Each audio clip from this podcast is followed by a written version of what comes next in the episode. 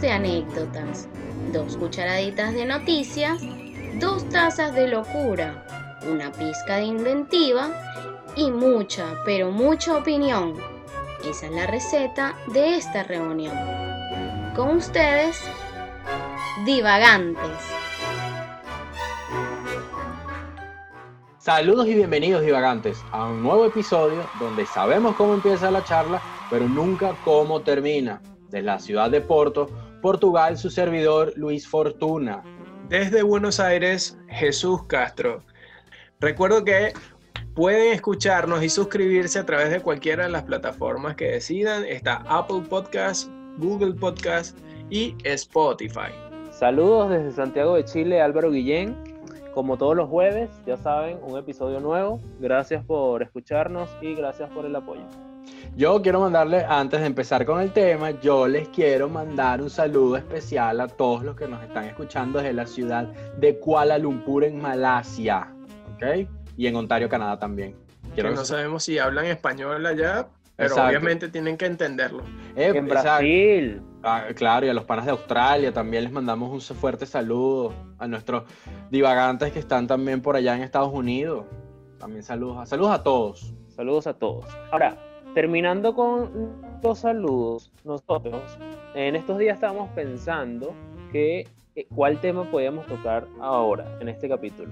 Y nos pusimos a pensar en eh, que nosotros cuando estudiábamos en la universidad, cogíamos carreras o pensábamos estudiar algo que en algún momento nos diera un trabajo que nos gustara. Y esto eh, nos originó el tema de hoy, que son los peores trabajos de la historia o los trabajos que nosotros pensamos que, que son una, una porquería. Eh, consulta, muchachos, ¿ustedes saben cuál es el trabajo que existía anteriormente, que gracias a Dios ya no existe, que se llamaba devorador de pecados? Devorador de pecados. Que eso era un cura en ayuna. O el come pecados, se llama. Ni puta idea. ¿No será que le falta una S? El come pescados. No, no.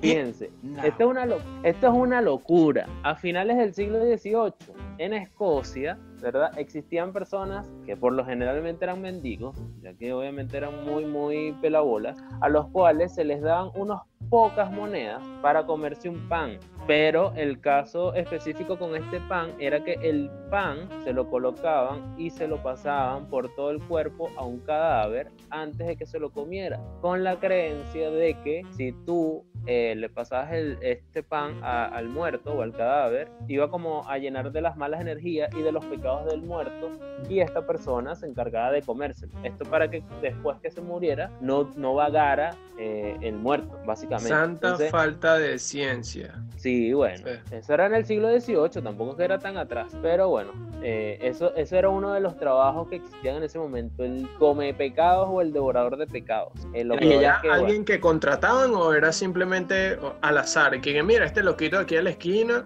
vamos. Claro, por lo, por lo general eran, eran indigentes, pero eh, habían personas que se dieron cuenta que podía ser un, un, nicho donde podían sacar dinero y comenzaron a ser expertos en devorar pecados. Entonces, si había una persona que se moría, te contrataban, te llamaban y... Porque, ¿qué pasa? Esta persona que devoraba los pecados, este, se comía el pan, le dan una cerveza, un tarro de cerveza y podía comer gratis en, en el funeral. Entonces le dan Claro, Eso, eso, estaba pensando yo. Que el tipo dijo y que nada, ¿cómo puedo comer y que me paguen por comer? bueno, devorador de pecados, nada. Claro, ese es el mío. Exacto, inventa ese mito raro y bueno, ahora tiene el devorador de pecados que haga tal. Bueno, ese, era uno, ese es uno de mis, trabajos. En aquella época esos trabajos eran así medio raros, pues, en la, época del Renacimiento, en la época de la Antigüedad.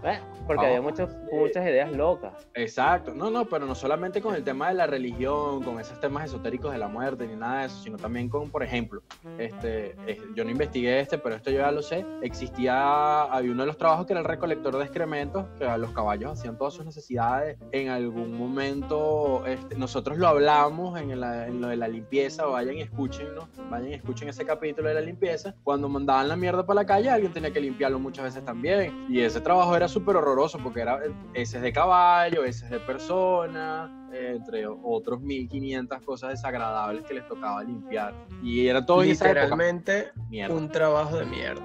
Un trabajo de mierda.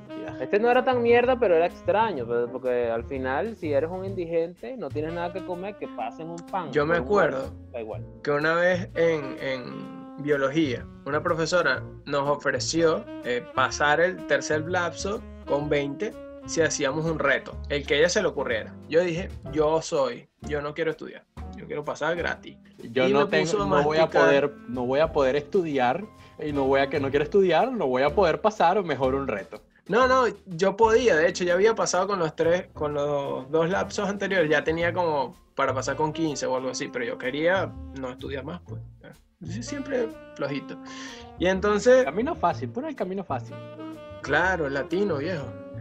No, mentira, yo, no todos los latinos somos así, no nos vayan a caer un, un hueco ahí de una cosa. Entonces, el caso es que esta profesora me ofreció comerme un pan que habían quemado, era un experimento, y estaba mojado, ¿no? Lo tenía que masticar 100 veces y no me podía enjuagar la boca hasta fin de, de la clase, pues que era a última hora, era entre las 11 y media y la 1 de la tarde. Yo acepté el reto, me lo comí, lo mastiqué 100 veces, se me deshizo en la boca. Es la una sensación más extraña que te queda. eh, Era un sabor, no era que me hagan de vomitar, pero te queda esa sensación rara en la boca. Del amargo quemado. sí. Es que eh, era raro. Me puso mi 20, eso sí. Eso fue como en octavo grado, creo. Qué horrible, man. O sea, esa- imagínate pasarle un pan, que es como una esponja, por todo el cuerpo a un muerto y te lo comes.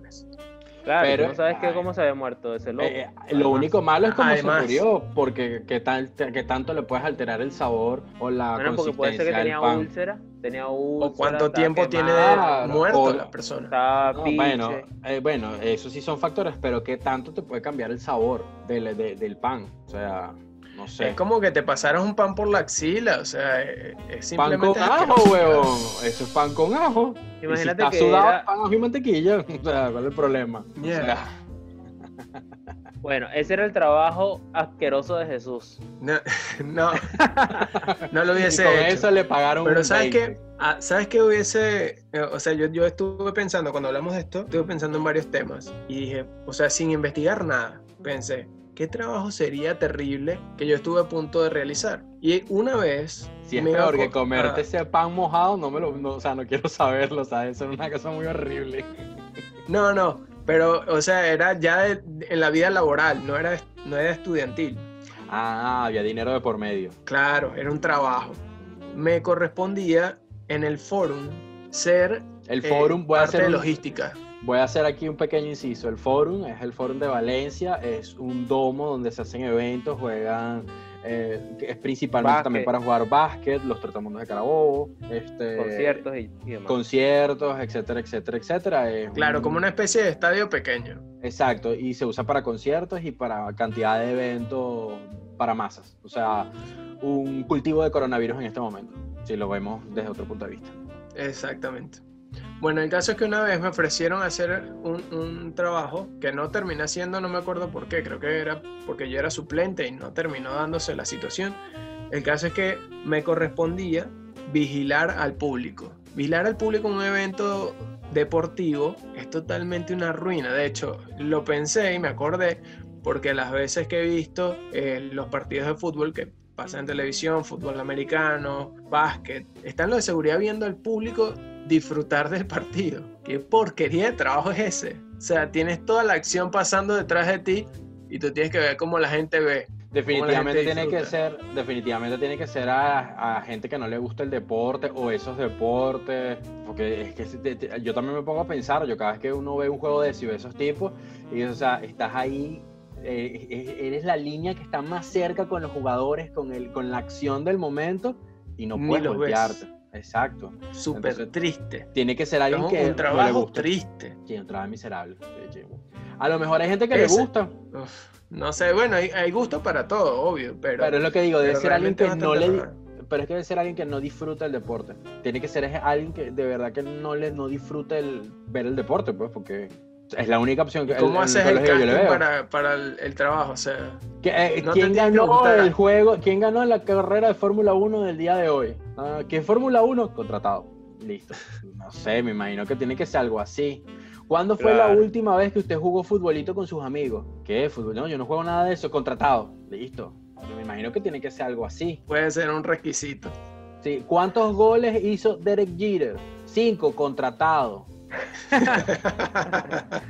Pero es un trabajo de mierda para nosotros porque, claro, nosotros Pero, nos, nos gusta el deporte. Ponte que, o sea, para muchas personas, para millones de personas a nivel mundial, seguro es un trabajo de mierda. No. Más Ya allá va. de lo que tienes que hacer. Sí, bueno, es horrible. Ahorita que me estoy poniendo a pensar que estás hablando de eso, debe ser horrible. Imagínate esos vigilantes de público en un partido de cricket. Porque no sé si saben, el partido de cricket dura como ocho horas. Aparte tienen como un break, un medio tiempo para la gente ir a tomar té, descansar y volver al juego. O sea, es- ahí debe ser horrible. O debes tener. De hecho, yo no sé cuáles son las reglas del cricket ni nada de eso. Ay, Es como- una mierda, es una mierda. Es una vaina entre béisbol y golf con tenis. Gente con criollas. dinero.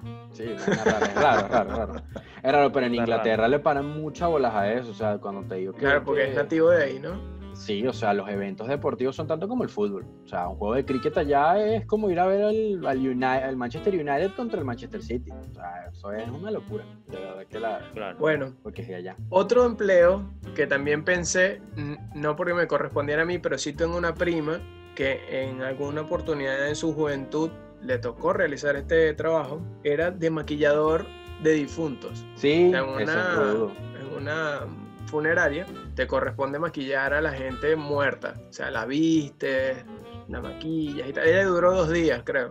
O sea, hasta que el pero- primer muerto le dio, al, al- al segundo día, uno de los muertos le dio Rigor Morty y más nunca volvió. Sí, o sea, es que es una situación. Hay cosas que nosotros no nos damos cuenta porque no estamos inmiscuidos en ese mundo que alguien tiene que hacerlas. Eh, Pero, Bueno, es pero un para, trabajo de porquería. Eh, Son rudos, son difíciles, pero por ejemplo eso de que hablaste de los trabajos ahorita, porque ahora vení, yo iba a decir el mío, pero Jesús se encadenó, porque él quiere la Claro. atención, pues, él lo que quiere es la atención. Este, yo iba a hablar uno de esos trabajos de mierda y esto lo vi en Venezuela y conocí gente que lo hacía, ahorita no me acuerdo del nombre, o sea, el nombre que se le daba popularmente a esto, pero eran mujeres y personas que les pagaban en los funerales para que cuando fueran a velar el muerto estuvieran ahí Llorara. lloraran y hicieran relleno también. O sea, ay, qué poca gente lo conocía a él. Y realmente era gente que pagaba a la familia para que llorara y fuera ahí al, a- a- durante el funeral y el sepelio de- del difunto. Usaban. Pero eso es este real. tipo de personas. Sí. Sí, sí, sí, Es que ese es como la evolución del come pecado. Exacto, eso te iba a decir, debe tener un origen, no, no lo investigué bien porque realmente fue por muy encima, pero esto debe tener un origen de la época medieval, o sea, seguramente debe de ser de eso, y debe haber un mito por ahí raro que deben de decir que si no le lloran al muerto, entonces su alma no descansa en paz, entonces hay que llorarlo y velarlo, y etcétera, etcétera, etcétera. No, es que también absurdo, pasaba, o sea. tam- también pasaba cuando la persona no tenía a nadie que lo llorara o, o tenía muy pocas personas que fuesen a su funeral porque era mala gente o lo que sea, familiares le pagaban a estas personas que fuesen a llorar a, a- a su, a su vela- su ¿Cuánta gente, no, ¿Cuánta gente no le dieron haber pagado para ir al funeral de Chávez? Pero, o sea, Claro. si lloran, Más de uno seguro le o pagaron. sea, si tienes una familia que le paga a alguien para que llore, ¿por qué no llora esa familia? Ah, no, No. pero o sea, a lo mejor esa familia también llora, pero es para hacer más bulto, o sea, para... Para hacer bulto. eh, eh, no solamente es para llorarle, sino para hacer bulto. Pero es que pasa, claro que... eh, este, ¿Por qué no? Bueno, ¿Por qué no? Qué absurdo. Es absurdo. Si es el tipo ni siquiera se va a enterar quién lo lloró. Bueno, pero acuérdate Bueno. que antes la gente pensaba mucho en el que dirán y todo Ajá, y no, no solo eso, tú cómo sabes que esa persona no se va a enterar, tú te has muerto. No, entonces tú no sabes si tú estás ahí al lado escuchando un poquito la vaina o estás por ahí como un, fa- un fantasma dando vueltas. "Uh", y ves a los carajos Mira. llorando. ¿Tú te imaginas que fueras un guapo todas veces? Y yo, coño, pero esta tipa yo no la conozco. ¿De dónde salió esta caraja? Verga, esta no la conocí yo en vida, porque no la conocí. Coño, qué arrechera, no jodas. Eh, pu- puede pasar Full también. triste el tipo muerto y arrepentido de no haber conocido a la cara. Y coño, y esta gente, verga, este poco gente. Esta gente no le invité para mi matrimonio, para que me dieran regalo tampoco, coño, a la madre. Ese, Sí, eso está como, como el capítulo de Friends donde Ross eh, hace que se murió y tiene un velorio para ver cuánta gente va a su, a su velorio. ¿Nunca lo vieron? No. Súper Yo no soy un No, no, yo no. Pero yo, con- yo confieso que de verdad he pensado en algún punto, ¿será que alguien me va a llorar cuando yo me muera? Uno piensa, uno piensa. Ah, coño, sí, por la Pero ustedes una- saben que... eh, así Si tienes esa duda y te... ya va, pero si tienes esa duda y esa preocupación, contrátate una llorona y listo, que te llore y ya estás seguro, vas por lo seguro. No, Fíjate no, que yo parece nada más quiero saber quién me llora. No, no, Claro. no quiero que me lloren. Yo quiero saber quién me va a llorar de los que yo conozco. Claro, claro. Bueno, mira, así de absurdo. Y ahora vamos a, a ir al lado asqueroso, porque mis dos trabajos son como un poco asquerosos. Antes, en la antigua Roma, este, ustedes saben que hacían estos, fest estos festín, estos buffets donde había un gentío y, y- y el rey estaba con un poco de séquito y un poco de, de amigos comiendo como loco Y Bueno, bebiendo. en- y bebiendo. Se tenía la costumbre en estos momentos de esparcimiento de comer y comían tanto que llegaban al punto de vomitar. Ahora, ustedes dicen, ok, vomitaban para seguir comiendo, pero ¿quién se encargaba de esos vómitos? Un trabajador que tenía eh, la labor de recolectar los vómitos y se llamaba el recolector de vómitos. Era un esclavo o una persona que, que te- que tenía cada, de, cada una de estas personas al lado, que cada vez que vomitaba, bien sea en un pote o en el piso, da igual si era en el piso o en el pote, esta persona tenía que ir limpiando. No, perdón, no, da igual. En el, po- en el piso un tienes pote que limpiar, fácil. en el pote es más sencillo. No, no, da, da, da igual. igual. No, no, le daba igual al que vomitaba. Ah, Al, que, al que vomitaba le daba igual. Donde, donde cae, ese, el, el otro tenía que limpiar. Entonces este recolector de vómito pasaba toda la noche, tanto limpiando el vómito de su jefe como en el de las personas que estaban al lado. Ese era el trabajo que tenía esta persona este, en, la, en la cena de la antigua Roma, donde comían hasta vomitar. literalmente. Pura vaina buena. Sí, Una vaina bro. buena, una, una, una maravilla, una educación. Y que no, por tú por lo menos trabajas en el castillo. Tú Yo por lo aquí menos estoy moviendo paja para el ganado, para el caballo. Sí. Que no, tú no sabes lo que hago yo allá adentro. No, joder, ese está como, como el, cuando el rey iba, iba, iba a cagar, tenía una persona que era mano derecha, era como un, un tenía que tener un un estatus alto, como, no sé cómo es que le llaman en esa época, como un monarca, algo así. No, y esta persona, un noble, un noble, tenían que eh, limpiarle el culo al rey. Y se mataban los nobles entre sí, peleaban y luchaban para ver quién tenía ese cargo junto Qué al rey. incómodo eso, marico. O sea, que alguien te limpie el culo grande, estando tú pe- adulto, es es como incómodo. Es Sí, como pero el rey no se iba a ensuciar la mano, el rey no se iba a ensuciar la mano. que, El rey es el rey. que sí, está bien, pero es... mm, Bueno, no lo- no lo- hablando de trabajos asquerosos, yo Ok. también tengo uno que es asqueroso, pero no tiene que ver re- realmente con humanos. O sea, lo hacen humanos, pero eh, es el recolector de esperma. Ah. Es una persona que se dedica, normalmente se, esto se hace en, sí, Equinos. en zoológicos, Ah. se hace. Y es una persona que va estimulando manualmente al macho de una especie hasta sacarle la esperma para corroborar si están, claro, a ver si están aptos para la reproducción. Mm. Normalmente, bueno, el, yo sé que el de equino, el- tienen que hacer el proceso de excitación al caballo, ponerle hormonas de la yegua y cuando él va a introducir su falo, eh, tienen que ponerles como un, no sé, como un tubo, yo lo he visto en algún programa de Discovery Channel, lo llegué a ver, tienen que introducirlo ahí en el... ¿Qué programas son Programa. esos? No, mentira, no, ya va. No, ya va, que blasfemo está- No, no, no, ya me acordé dónde lo vi. Esto es una de las películas de Jackass. Que uno de ellos, una película, uno de los capítulos de Jackass, que a Steve le pagan 100 dólares, creo que era, por beberse un vaso de esperma de caballo. Entonces muestran cómo en el proceso para sacar el ordeñar al caballo. Bueno, eh, esto es, es un trabajo de mierda. Sí, yo Es no sé capaz de sí. hacerlo. Estoy seguro que hay muchísima gente, incluso fanática de los animales, y no lo harían jamás. Claro, porque es que, es que imagínate tú, o sea, no solamente es el hecho del acto, sino de que yo últimamente se ha vuelto como medio viral mostrar videos de eso. No sé si, le- si les aparece en el feed de Instagram, donde está la lupa. A veces salen videos de, de cuestiones de estos de los caballos. Sí, pero a mí me han aparecido. Ahora justamente que, que tocas ese Eso tema. porque le das mucho like a animales teniendo animales. sexo, a caballos. Sofía. Bueno, eh, eh, el hecho es que la, la, es, es arrecho porque tienes que estar primero haciendo ese trabajo manual y tienes que estar con el caballo. Por ejemplo, en el caso del caballo, el caballo excitado. O sea, Pero es una- que- eh, eh, Con el caballo es el caballo que ya lo tienen excitado y va a montar una yegua y ellos desvían el falo para este, este dispositivo donde se lo colocan. Ah, porque no lo hace, o sea, no lo hace solo. No es que si no está la yegua, él no, no se emociona. No, no, utilizan a la yegua, utilizan hormonas de yegua para que ellos se exciten y tengan la necesidad de montar. ¿No les ha pasado también que, que los perros, sobre todo los machos, a veces tienen relaciones con un peluche, con una cobija o algo así, es porque tienen esa excitación, porque seguramente debe haber alguna perra en celo alrededor y tienen esa excitación. Hacen lo mismo con los caballos, lo único que en el momento que él va a penetrar a la yegua, desvían el falo para este dispositivo que tiene la forma y la sensación, me imagino que de una vagina de yegua, hasta que él eyacula ahí adentro y ahí es que lo recolectan en el de los caballos. Y en el de los toros sé que es vía ¿Cómo sabes tanto de ese tema?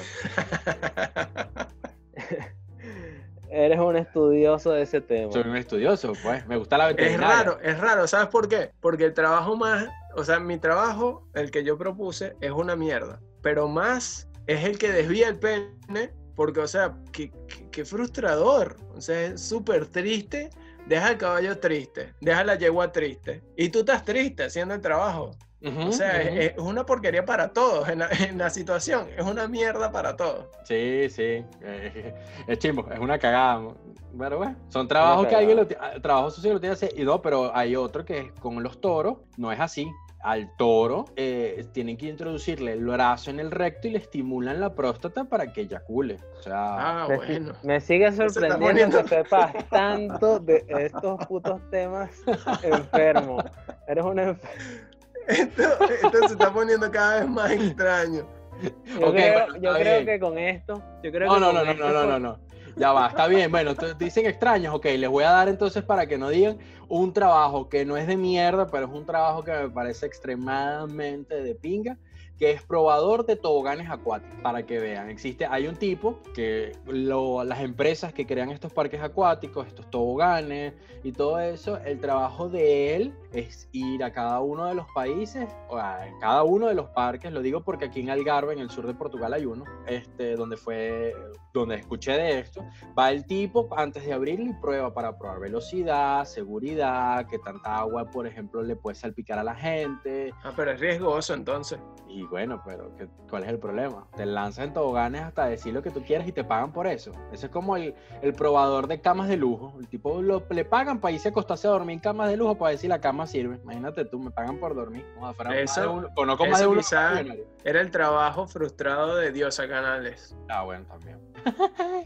a lo mejor, ven, pero ese por ejemplo era un trabajo divertido. Y el otro es que si consigues trabajo, que para mencionar estos dos bien interesantes y bien bonitos, para, para desviar la atención de todas las cochinadas que se dijeron anteriormente, este, el diseñador de Hot Wheels. O sea, si tú consigues entrar contratos, te dedicas a diseñar carritos Hot Wheels, este, según tus ideas y todo eso, y diseñas carritos para, para el mercado, para vender. ¿Ustedes se acuerdan cuando yo tenía un Twingo? Bueno, el Twingo, eso fue diseñado por Hot Wheels. Eh, sí, por el tamaño, me imagino. El tamaño, claro, y la forma. todo parecía juguete. Sí, hasta el conductor. Bueno, nada. Eh, yo siento que uno de los peores trabajos que puede haber adicionales es el de, el de la persona esta que, se mete dentro de los muñecos, mascota de, deportiva o, de estos que, hacen muñecos en Teletubbies o, en Disney.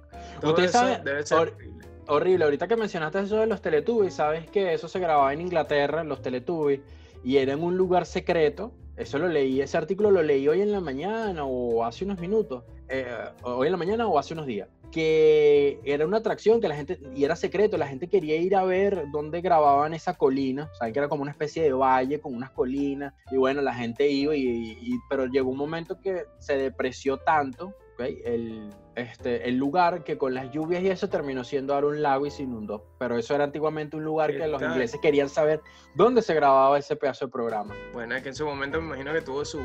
Bien, estos son los trabajos o los peores trabajos que nosotros encontramos. Esperamos que a ustedes que nos escuchan no tengan que pasar por ninguno de estos. Y si pasan por uno de ellos, síganos en Instagram en arroba somos divagantes y envíenos un, un mensaje directo explicándonos su historia y ahí nosotros le vamos a dar el pésame. Que, no, y que, nos digan, que, nos digan, que nos digan cuáles son los trabajos que ellos creen que son una mierda también. O si alguno de los peores que ni se nos cruzó por la cabeza no lo dijimos hoy, bueno, díganoslo ustedes. Desde Buenos Aires se despide Jesús Castro. Desde Santiago de Chile, Álvaro Guillén. Desde Porto, Portugal, Luis Fortuna. Y recuerden, un trabajo de mierda es aquel que a ustedes hacen y no les gusta.